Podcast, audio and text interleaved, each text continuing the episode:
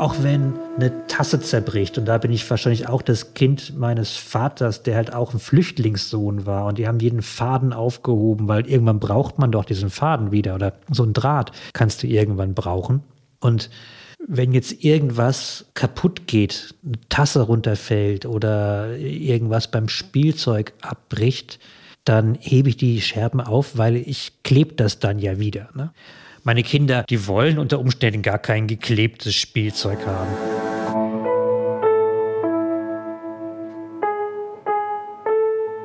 Eltern ohne Filter. Ein Podcast von Bayern 2.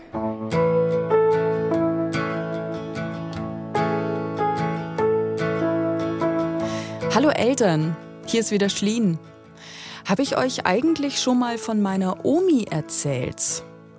Meine Großmutter ist 85 Jahre alt und sie wohnt in einem Seniorenheim, sieben Autominuten entfernt von uns. Sie ist vor anderthalb Jahren erst dorthin gezogen und seit Anfang letzten Jahres weiß ich, was das für eine verdammt gute Entscheidung von uns beiden war, sie in meine Nähe zu holen. Ich hätte nicht gewusst, wie wir das hätten schaffen sollen. Allein im ersten Lockdown. Einkaufen, Grundversorgung. Ach, ich will überhaupt nicht drüber nachdenken. Meine Omi ist wie gesagt 85 Jahre alt und mittlerweile Alzheimer-dement. Sie kann sich also nicht gut an Dinge erinnern, die vor zehn Minuten waren, aber dafür kann sie sich ziemlich gut an Dinge erinnern, die vor rund 75 Jahren waren. Und über diese Dinge sprechen wir jetzt immer mehr miteinander.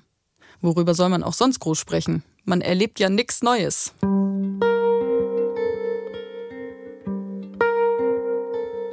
Über diese Dinge, über die Vergangenheit und was sie mit unserer Gegenwart so macht, habe ich auch mit Tillmann Prüfer gesprochen, einem alten Freund. Ihr kennt ihn vielleicht aus seiner Kolumne Prüfers Töchter im Zeitmagazin. Wir begeben uns zusammen mit ihm auf eine Reise in die Vergangenheit in dieser Folge. Aber bevor wir dazu kommen, stellt er sich euch erstmal vor. Also mein Name ist Tillmann Prüfer. Ich bin Mitglied der Chefredaktion des Zeitmagazins und Autor. Ich lebe in Berlin mit meiner Familie. Zu meiner Familie gehört natürlich zuallererst meine Frau Iliana. Und dann gehören dazu vier Töchter. Die älteste heißt Luna, die ist 21 Jahre alt. Dann kommt Lotta, die ist 15 Jahre alt. Greta ist 13 Jahre alt und die kleinste ist Juli und Juli ist sieben Jahre alt. 21, 15, 13 und 7. Da ist was los zu Hause. Und darüber wollen wir zuerst mal sprechen, über das Hier und Jetzt, bevor wir uns gemeinsam auf den Weg in die Vergangenheit machen. Tja, das ist halt irgendwie so ein Leben wie in, einem, in so einem Callcenter die ganze Zeit.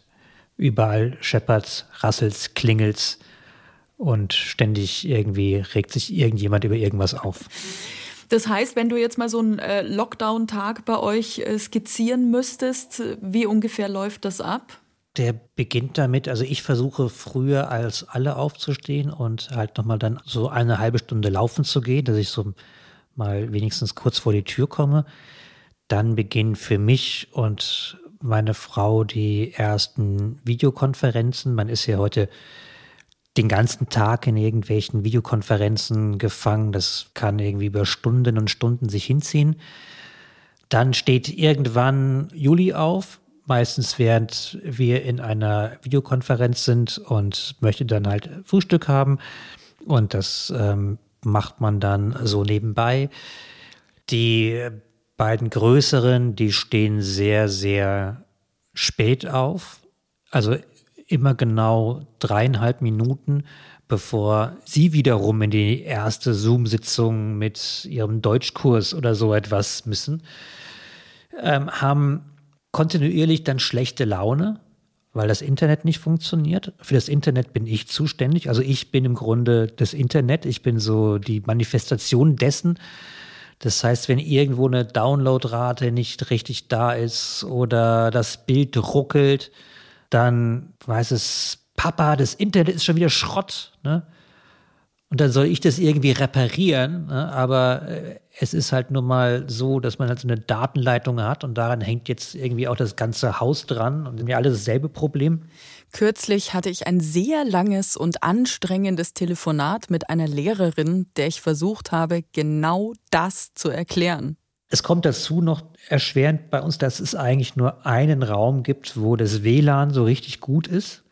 Das heißt, das ist so wie so ein Ofen. Also man kann sich das vorstellen, wie so früher in alten Häusern es nur einen Raum gibt, der beheizt war. So haben wir nur einen Raum mit irgendwie vier Balken äh, in der WLAN-Anzeige. Das heißt, alle müssen sich dann im Wohn-Esszimmer damit ihren iPads und Laptops aufhalten und jeder sucht sich dort eine Ecke, wo man dann seinen Online-Unterricht machen kann. Es kommt dann immer wieder dazu, dass irgendjemand den anderen anherrscht, dass jetzt Ruhe sein muss, ne, weil man gerade eine äh, Präsentation von irgendwas hat oder gerade etwas erklären muss und die Kollegen, die beschweren sich schon wieder, dass da Nebengeräusche sind. Ich denke mir, yes, ja, da sind Nebengeräusche, weil es hier eine Familie gibt. Das ist das Nebengeräusch, ne? Das ist mein Leben, dieses Nebengeräusch. Störgeräusch, ja. Genau, ne? Ob man das, also die kann ich leider nicht muten. Jeder ist den ganzen Tag in der Wohnung am falschen Platz. Meine knapp 110 Quadratmeter Wohnung hat sich durchs Homeschooling auch auf circa 30 Quadratmeter reduziert, in denen ich mich bewegen darf. Weil Internet und WLAN gibt's nur von meinem Handy. Ich kann also weder in die Küche gehen und mir einen Kaffee machen, noch auf dem Balkon eine rauchen, weil sonst die Verbindung zu schlecht ist für den Unterricht. Und so sitze ich den ganzen Tag im Wohnzimmer und sorge für guten Empfang. Irgendwie ist es also doch auch überall ähnlich.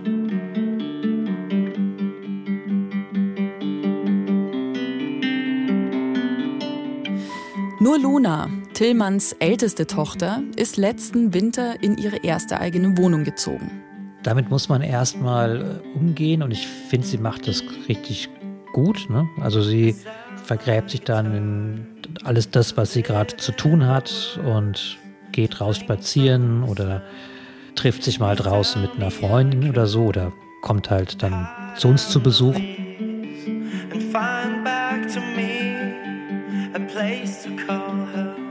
Die beiden mittleren, also die 15-jährige Lotta und die 13-jährige Greta, für die ist es, glaube ich, richtig hart. Also ich meine, was hat man gemacht, als man 15 war? Ne? Also was war das für eine Zeit, wenn man 15 und 16 war als Kind, wo du eigentlich eine Zeit hast, ich war, ich glaube, ich war entweder betrunken ne, oder war verliebt oder war entliebt oder war verliebt und verschmäht war mit irgendwelchen Kumpels dauernd irgendwo unterwegs und äh, es war so, als ob eigentlich jeder Monat in diesem Alter was ganz, ganz Neues war.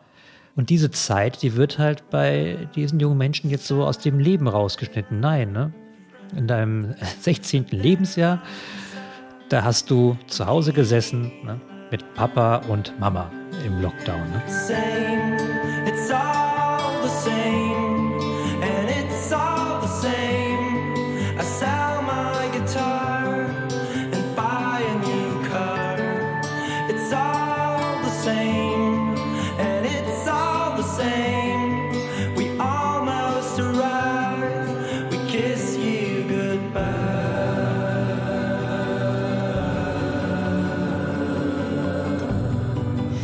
Meinen beiden mit 12 und 14 macht es tatsächlich nicht so viel aus. Meinem Sohn noch am wenigsten. Und meine Tochter trifft sich zwar gelegentlich mit einer Freundin draußen zum Spazierengehen, aber ansonsten wird eben über Stunden hinweg viel telefoniert. Das war früher aber auch meine Lieblingsbeschäftigung, um ehrlich zu sein. Meine Mutter hätte natürlich auch lieber gesehen, dass ich mit zwölf noch im Garten Fangen gespielt oder viele, viele Bücher gelesen hätte. Immer die Freundinnen sehen ging aber teilweise auch gar nicht. Aber horrende Telefonrechnungen fabrizieren, das konnten wir. Und ich glaube, wir Eltern haben ja häufig die Vorstellung, dass man die Dinge immer so wahrnehmen muss, wie wir sie wahrgenommen haben und dass halt irgendwie das Gute, das reine Wissen, das kommt irgendwie aus äh, Büchern. Meine Kinder, die informieren sich zum Teil über TikTok. TikTok, das sind halt irgendwie diese 30-sekündigen Clips. Ne? Und das äh, finde ich wieder dann sehr erstaunlich, also was man auf deren Wegen äh, so, so alles ähm, begreifen kann. Und in Wirklichkeit, glaube ich ja, lesen die Kinder heute viel mehr, also an Buchstaben, die sie sehen, als wir das getan haben, weil sie ja ständig mit diesen Social Media Texten und so etwas äh, befasst sind. Also ich glaube, die generelle Auffassungsgabe ist eigentlich eher gestiegen. Aber äh, mir geht das halt häufig so, dass ich da halt gar nicht so richtig mitkomme oder dass ich denke, ich, das müssen sie jetzt so machen, äh, wie ich das mache. Wie würdest du denn selbst deine, deinen Erziehungsstil bezeichnen? Ich finde es ganz interessant, dass du von Erziehungsmethoden sprichst, denn das hätte ich jetzt für mich gar nicht irgendwie in Anspruch genommen, dass ich irgendeine Form von Erziehung irgendwie den Kindern angedeihen lasse. Also schon gar nicht ein Stil oder eine, eine Strategie. Denn eigentlich schreibe ich für meine Belange viel mehr darüber, wie diese ganzen Versuche von Erziehung kläglich scheitern, weil da eben schon so viel Kind da ist und so viel Charakter da ist. Und ich glaube, sogar so eine siebenjährige Juli, die hat halt so selbst so viel Power, dass sie mich mit meinen Ansprüchen, da jetzt so erzieherisch was angedeihen zu lassen, einfach so wegbläst. Ne? Und ich glaube, wenn man sich das jetzt so vornimmt, so ich will meine Kinder erziehen, ne? ich möchte aus denen irgendwie klare Charaktere machen nach meiner Vision, äh, dann kann man, ich glaube, sich gleich in die Klapse einliefern lassen, weil das funktioniert nicht. Hast du denn dein eigenes Elternhaus eher als streng wahrgenommen? Ich habe das als Kind als wahnsinnig streng wahrgenommen, weil meiner Meinung nach hatten die anderen Kinder bessere Pausenbrote, die anderen Kinder, die ähm, durften länger aufbleiben, die anderen Jungs, die hatten alle einen Computer, ne? Ich nicht, weil meine Eltern sich dagegen dann gesperrt haben oder es nicht wichtig fanden.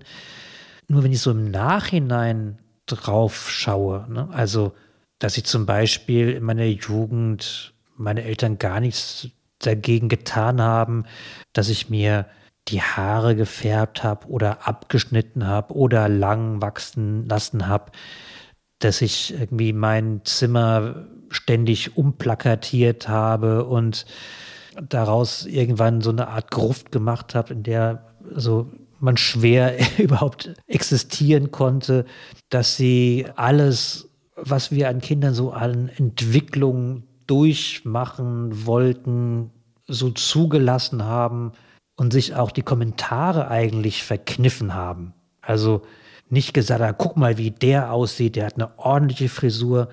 Und letztlich, wenn ich schaue, was ich alles an Fernsehen geguckt habe in meiner Jugend, ne?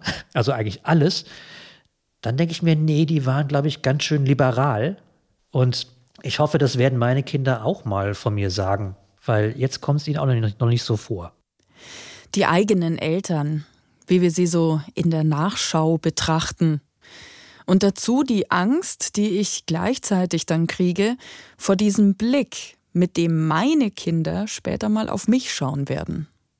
Hoffentlich auch so ein bisschen milde, milder als ich vielleicht. Now call me a monster or a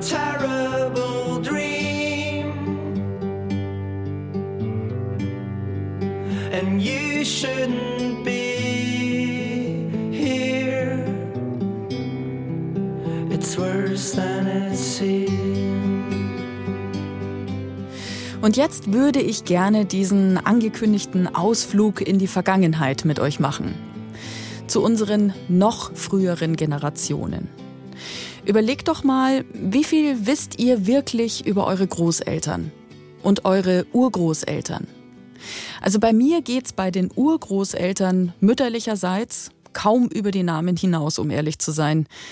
Wie sie so waren, wie sie so tickten, welche Träume, Ziele sie vielleicht hatten, keine Ahnung. Tillmann Prüfer aber weiß ziemlich viel über seine Ahnen. Eine Person, von der ich schon mehr erzählt habe, das war mein Urgroßvater, der hieß Bruno Gutmann und der war Missionar in Ostafrika bei den Jagger im heutigen Tansania. Das war eine Person, die so ein Flügel unserer Familie immer so ein bisschen überschattet hat, ne? weil er wahnsinnig protestantisch war, ne? also auch ein großer Idealist, sehr, sehr fromm. Und ich glaube, es gibt nichts Furchtbares, als sehr, sehr fromme ähm, Eltern zu haben. Und in all dem, was ich über ihn gelesen habe, von einer unglaublichen Humorlosigkeit ähm, damit beseelt. Aber ein beeindruckender Mensch, das, äh, das muss ich sagen. Der heilige Bruno, die unglaubliche Geschichte meines Urgroßvaters am Kilimanjaro. So heißt das Buch, das Tillmann über den 1876 geborenen Urgroßvater geschrieben hat. Und auch wenn Humorlosigkeit jetzt nicht unbedingt ein Charaktermerkmal ist, mit dem ich Tillmann beschreiben würde, hat er selbst aber gemerkt, dass vielleicht doch ein klein wenig Bruno Gutmann in ihm steckt. Und zwar auf einer Reise mit seiner Mutter an den Fuß des Kilimanjaro. Wir waren dann tatsächlich an all diesen Städten, wo mein Urgroßvater gepredigt hat und wo er heute noch wahnsinnig verehrt wird von den Christen, die ähm, da am Kilimanjaro leben, die lutheranischen Christen. Und wir wurden damals von Gemeinde zu Gemeinde gefahren und überall mit großem Hallo und einem Festessen begrüßt. Und es war ganz erstaunlich von mir, weil ich war eher so, na, sage ich mal, nicht atheistisch drauf, doch, aber schon sehr na, agnostisch eigentlich. Ich habe damit nicht viel zu tun gehabt. Aber plötzlich war ich dort auf den Spuren meines Urgroßvaters und irgendwann sagte der uns begleitende Geistliche zu mir, naja, wenn du hier immer so freundlich begrüßt wirst von den Leuten, du musst ihnen auch was zurückgeben, Tillmann. Du musst was sagen. Und dann wurde mir klar, dass die mich ja halt nicht irgendwie als Tillmann Prüfer sahen, sondern als Urenkel des großen Bruno Gutmann, ihr großen Apostel. Und naja, dann fing ich irgendwie an, mich zu bedanken und irgendwann erinnerte ich mich, naja, was hätte mein Urgroßvater wohl gesagt? Und dann fing ich an zu sprechen wie er und sprach wie von dem großen Samen des Christentums, der am Kilimanjaro gepflanzt worden sei von meinem Urgroßvater und wie wir uns geehrt fühlen und von den Gemeinsamkeiten, die wir haben. Und merkte plötzlich, dass ich tatsächlich so anfange zu predigen und merkte plötzlich, dass diese, dieses Christentum, diese, diese christliche Art, die Welt zu sehen und dieses Missionarstum, dass das etwas ist, was irgendwie doch stark etwas mit mir zu tun hat. Und vielleicht ist das so eine Art von epigenetischer Vererbung, die ich dann in mir ähm, entdeckt habe. Und ich pflege das heute noch in Maßen. Also ich versuche morgens äh, meinen Tag mit einem Gebet zu beginnen. Aber ich versuche es auch meinen Töchtern so etwas näher zu bringen und stoße da aber auf so großes Desinteresse, dass ich mir denke, naja, vielleicht werden die auch eines Tages ihren Bruno Gutmann Moment haben.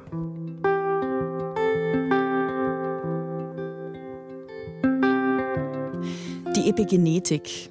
Es würde jetzt zu weit führen, die Theorie dieser Form von Vererbung exakt zu erklären.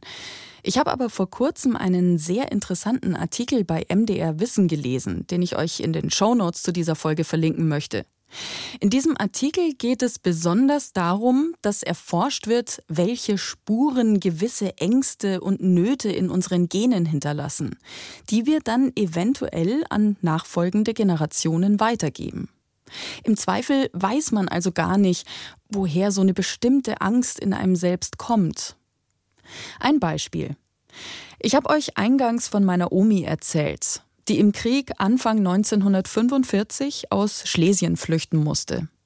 Als Neunjährige mit ihrer Mutter und den Geschwistern und im Gepäck nur das Nötigste. Meine Omi hat undenkbare Dinge erlebt und gesehen. Kurz nach der Ankunft in Deutschland musste dann auch noch ihre Mutter ins Krankenhaus.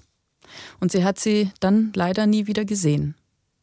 Der Vater nahm sich später einfach eine andere Frau mit dem gleichen Vornamen. Es wurde kaum darüber gesprochen. Und diesen Verlust und viele weitere hat meine Omi nicht gut verwunden. Und das weiß ich tatsächlich erst jetzt. Jetzt, da wir endlich drüber sprechen. Und jetzt habe ich auch das Gefühl, dass meine eigenen Verlustängste irgendwo einen Ursprung haben könnten. Auch mein Drang, Dinge anzusammeln, aufzuheben und nichts wegschmeißen zu können. Mir fällt es auch unglaublich schwer, Sachen wegzuschmeißen, weil ich das Gefühl habe, ich werfe dann was von meinem Leben weg oder ich werfe etwas weg, was irgendwie so, so was von mir drin steckt. Ne? Ich kann gar nicht sagen, wo, woher so das kommt. Aber wenn man dann so ein bisschen über die Ahnen forscht. Mein Großvater zum Beispiel, mütterlicherseits, der war Archäologe und der hatte ein Haus voll von Büchern. Ne? Und der Umgang mit diesen Büchern, ne? also diese Heiligkeit dieser Bücher, die er ihm zusprach ne? und wie man ein Buch aufschlägt und äh, wie man die Seiten anfasst, damit man sie nicht verletzt oder zerknickt oder so etwas. Ne? dass man aufpasst, dass man den Rücken nicht bricht und so. Ne? Das hat mich so beeindruckt und geprägt, dass ich halt ähm, heute unmöglich ein Buch irgendwie wegwerfen kann. Ich habe viel zu viele Bücher. Ich habe auch viel mehr Bücher, als ich lesen könnte. Und man bekommt ja immer noch welche geschenkt. Und äh, ich bin viel zu schlecht darin, Bücher wirklich konsequent durchzulesen. Auch ich habe einen Stapel von, von, Büchern, von wirklich guten Büchern auf meinem Nachttisch. Ich glaube, das geht vielen von uns so, aber trotzdem habe ich diese ganzen Bücher und ich kann sie nicht weggeben, wegwerfen, weil ich äh, das Gefühl habe, ich würde dann irgendwie geistiges Wertgut vernichten. Was natürlich Quatsch ist. Ich kann ja auch eine E-Mail löschen. Das ist auch geistiges Gut, was ich damit vernichte. Ne? Ich kann eine CD wegwerfen, macht mir gar nichts. Aber Bücher, da habe ich das Gefühl, mein äh, Großvater guckt vom Himmel auf mich herab und zürnt. Das ist natürlich psychologisch auffällig und Quatsch. Und da leidet auch meine Frau wirklich darunter, weil sie der Meinung ist, zu Recht, dass wir viel zu viel Zeug haben und dass es ja was Befreiendes hat, wenn man Sachen einfach wegwirft. Aber mich befreit es null. Ne? Auch wenn eine Tasse zerbricht. Und da bin ich wahrscheinlich auch das Kind meines Vaters, der halt auch ein Flüchtlingssohn war. Und die haben jeden Faden aufgehoben, weil irgendwann braucht man doch diesen Faden wieder. Oder so ein Draht kannst du irgendwann brauchen. Und wenn jetzt irgendwas kaputt geht, eine Tasse runterfällt oder irgendwas beim Spielzeug abbricht, dann hebe ich die Scherben auf, weil ich klebe das dann ja wieder. Ne? Meine Kinder, die wollen unter Umständen gar kein geklebtes Spielzeug haben. Die finden das gar nicht so toll, wenn irgendein, irgendein Porzellanherzchen, was sie mal hatten, was kaputt ging, dann irgendwie so halbwegs geklebt vom Vater dann wieder in ihr Kinderzimmer wandert. Ne? Die hätten sich davon vielleicht ganz gut trennen können, weil es halt kaputt war. Aber der Vater, der kann das halt nicht. Ich verstehe das so gut.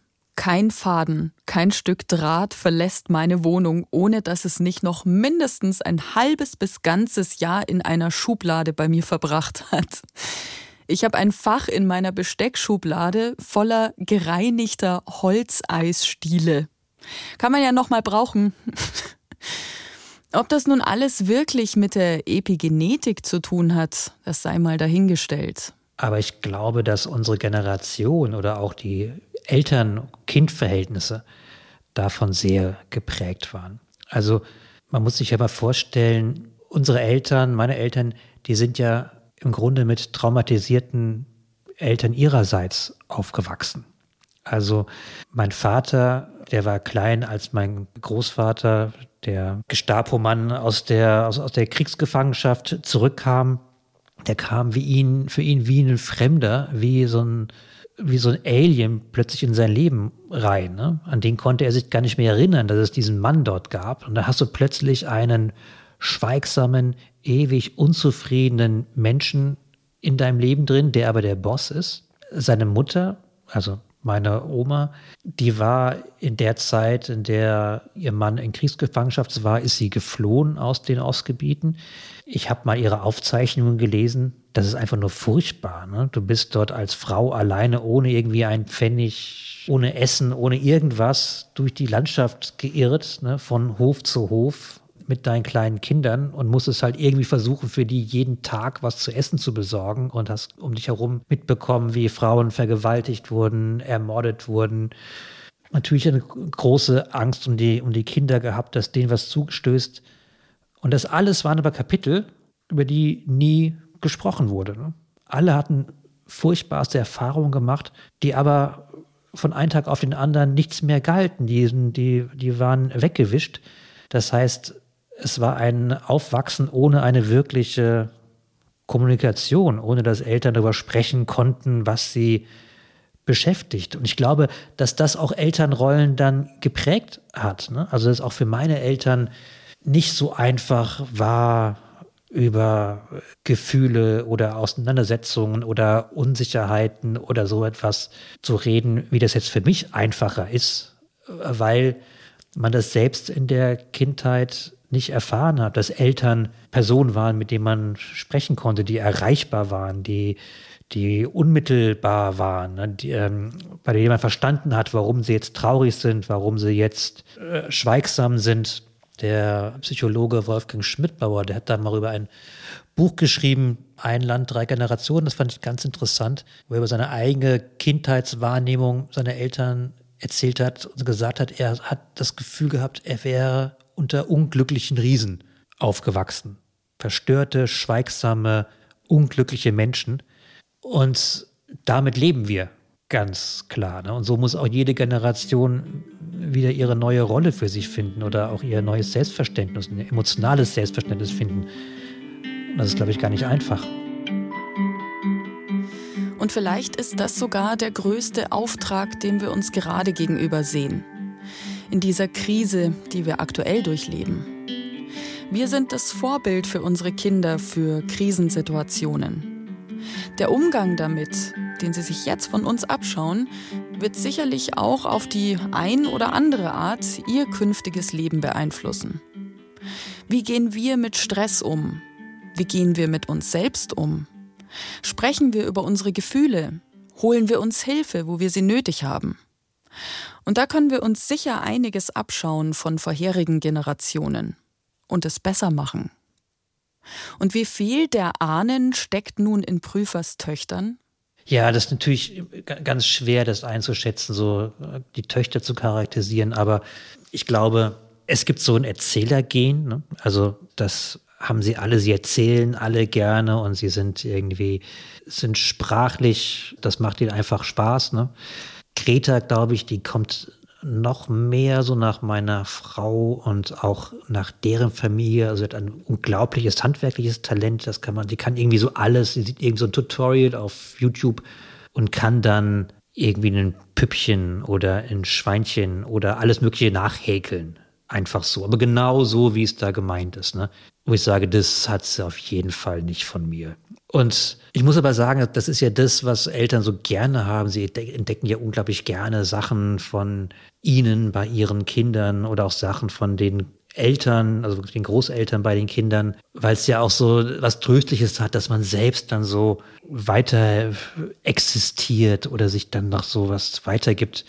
Es ist wahrscheinlich gar nicht der richtige Blickwinkel auf Kinder, ne? sondern man sollte ja lieber auf Kinder gucken, was bringen die eigentlich Neues mit, was man selbst nicht hat. Ne? Was ähm, kann man sich von denen abschauen? Was kann man von ihnen lernen? Das ist bestimmt genauso viel, was man selbst von Kindern lernen kann, als das, was sie von einem selbst lernen können. Und ich versuche sie eigentlich eher andersrum zu sehen und nicht so als meine Erbmasse. Und was unsere Ahnengenerationen betrifft, vielleicht dürfen wir etwas nachsichtiger mit ihnen sein. Vielleicht müssen wir auch ein bisschen mehr hinter die Fassade dieser stummen Riesen schauen und erkennen, woher sie kommen, was sie erlebt haben und was sie durchleiden mussten. I stop and wonder how this happened after all. Ganz, ganz herzlichen Dank, lieber Tillmann, dass du dir die Zeit genommen hast für uns. Ja, vielen Dank. Hat mir großen Spaß gemacht.